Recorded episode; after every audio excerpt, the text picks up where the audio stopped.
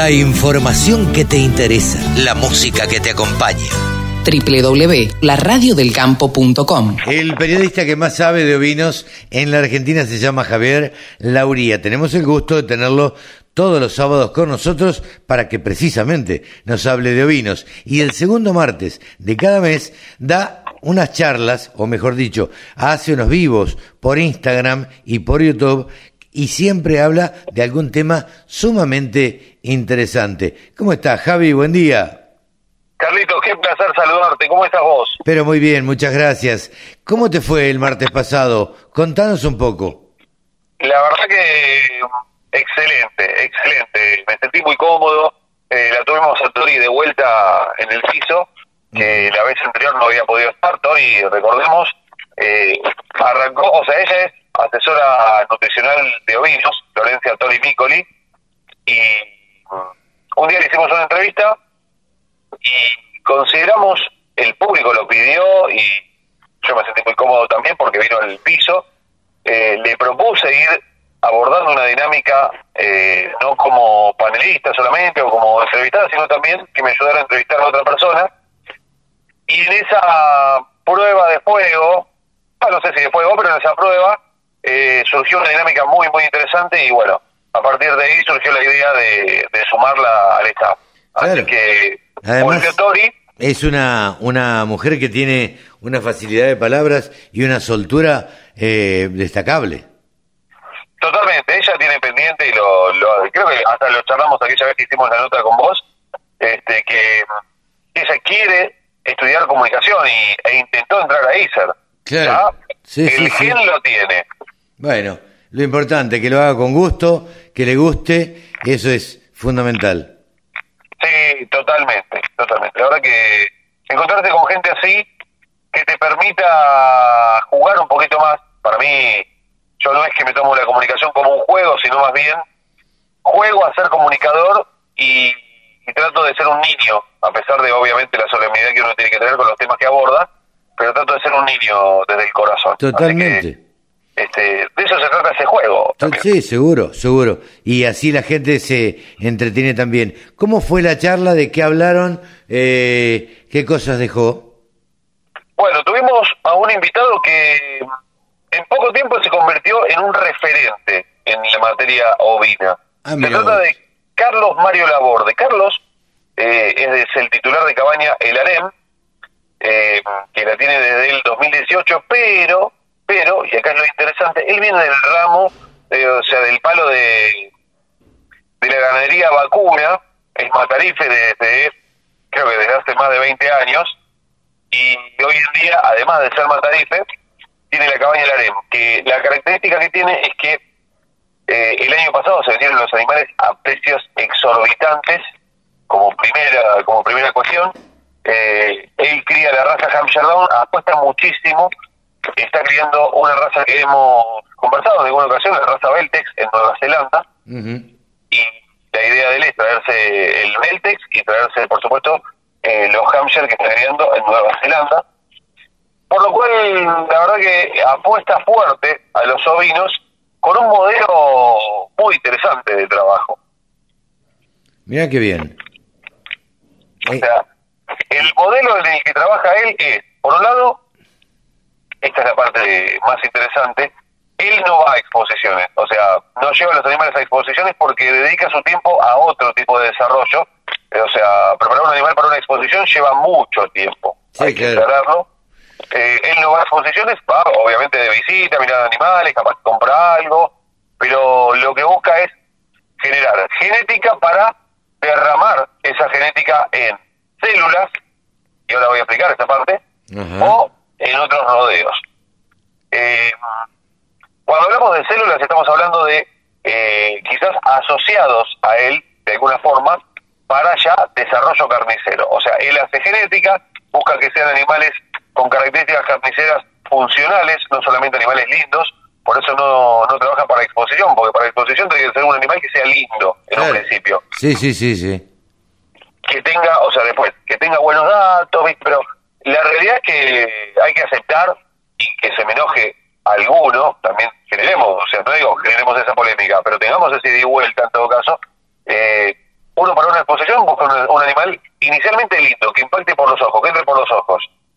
Y si eh, te hacen una buena cantidad de mediciones, también que haga que tome su revancha en la medición el animal o tome la posta a partir de las mediciones. A lo que me refiero con mediciones son la famosa área de ojo de bife, engrasamiento de grasa dorsal, eh, si, es madre, si es mellizera, si, o sea, en qué momento quedó preñada, eh, si es eh, carnero, la medición de la circunferencia crotal, ¿viste? O sea, características. Ahora, él trabaja para desarrollar esa genética carnicera, tener células o asociados que ya empiecen a trabajar en el cordero, o sea, desarrollen carne, piensen en un cordero, no de pedigrí, sino piensen en un cordero que eh, tiene una madre que le da una buena estructura y un padre que le da, por ejemplo, una facilidad de parto, bajo peso al nacer, y después que tenga una precocidad, un desarrollo carnicero importante de sus animales.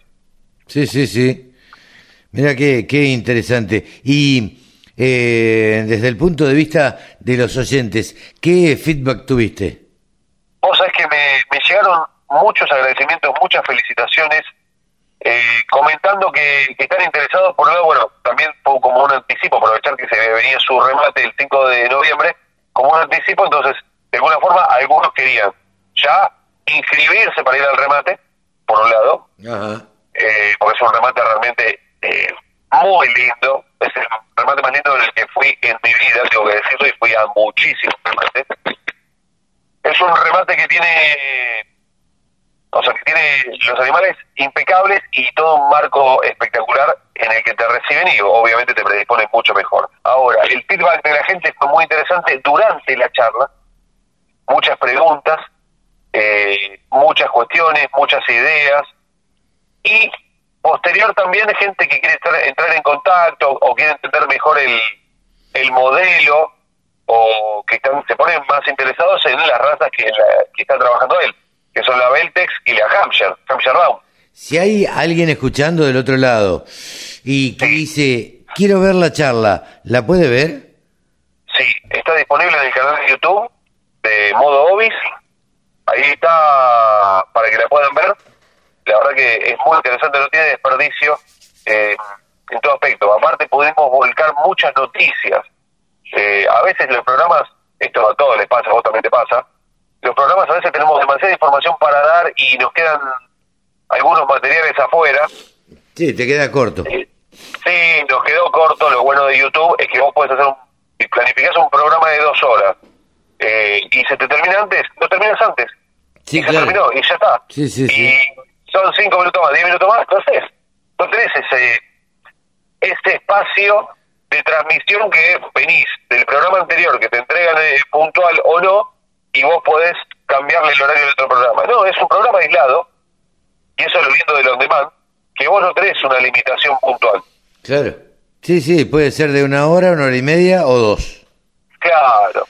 Así que la verdad que para, para lo que propusimos fue muy interesante eh, y recomiendo sin duda alguna que vayan a ver la charla, no solamente la charla, porque también, o sea, no solamente lo que fue la entrevista a Carlos Mario Laborde, sino también lo que son los espacios eh, infocomerciales, eh, porque tenemos un espacio de Texel donde se habla y se explica, se explica lo que es Texel, y en este caso el pedigree, la apertura del pedigree de Texel. En otro espacio se explica sobre qué necesita Sudamérica para darle carne al mundo, eh, es el espacio de Biogenetics. Y en otro espacio hablamos sobre ¿por qué elegir la raza MPM? Merino multipropósito. Por lo cual vamos abriendo, obviamente después tenemos más información sobre lo que son los remates, el remate viejo campero, un remate muy interesante de Hampshire Down, con mucho vientre puro controlado. Eh, después un, un remate, el clásico remate de cañuelas, que está teniendo mucha fuerza y se viene el décimo remate el 25 de octubre. No, mira vos eh, la verdad que 10 remates ya y armar un mercado con referencia de precios es súper importante. Sí, claro. Eh, Javi, ¿qué queda de acá a fin de año en materia de, de ovinos? Bien, hoy tenemos un remate de las cabañas establecimiento de Alonso y La Soñada en la Francia, hoy sábado 15. eh, el, estoy diciendo, te estoy hablando de memoria, bueno, el 5 de noviembre está el remate de Cabaña del Arem en Rojas, provincia de Buenos Aires, eh, mismo 5 de noviembre en Paraguay, o sea, el, del 3 al 7 de noviembre, más o menos en ese rango, se hace la Quinta Nacional Texel en Paraguay. Y esto lo digo porque estoy tratando de abrir un poco más las fronteras y estoy teniendo mucho vínculo con gente de Paraguay y estamos intercambiando mucha información y eso está buenísimo porque podemos crecer en lo que es un país que nos da genética y que nos compra genética. Así que el vínculo con Paraguay me parece que en el ámbito ovino tiene que seguir creciendo. Sí, sí, sí. Después tenemos el 12 de noviembre un remate organizado por la Sociedad Rural Ovina y Caprina, Equina y Porcina de Misiones. Esto es en San Antonio, Misiones, en la puntita, viste, ahí yendo hacia... Eh, sería la esquina noreste de Misiones. Mira vos. Que tiene límite con Brasil. Mira. Y es la primera vez que se hace tan al norte el remate, y es el remate más, eh, no austral, más norteño, no sé cómo se dice, porque siempre hablamos de austral, o sea, yendo al sur.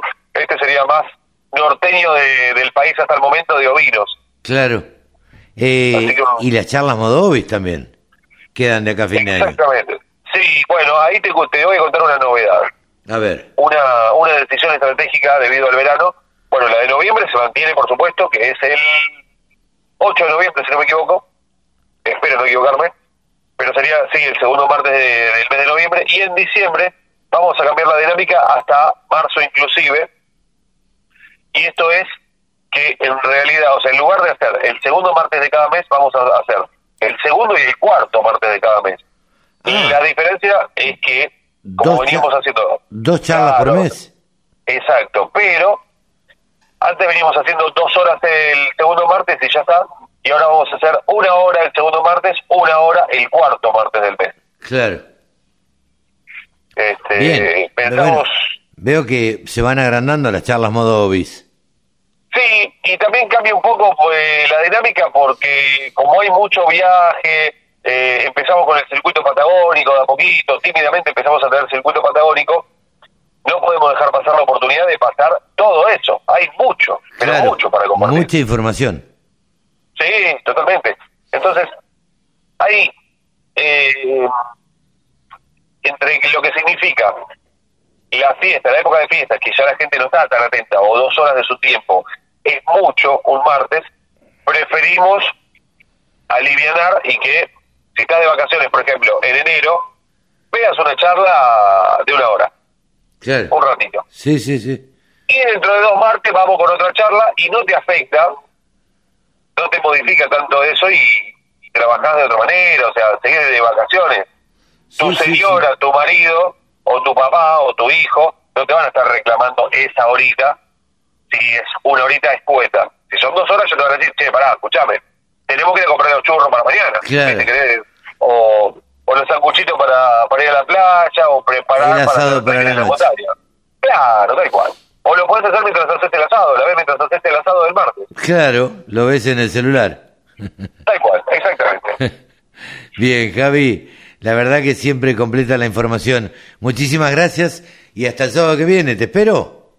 Sí, por supuesto, por supuesto, contás conmigo siempre. Un fuerte abrazo. Javier Lauría, el periodista que más sabe de ovinos, aquí en los micrófonos de la Radio del Campo. Sumate. Entre todos hacemos la mejor radio, la Radio del Campo.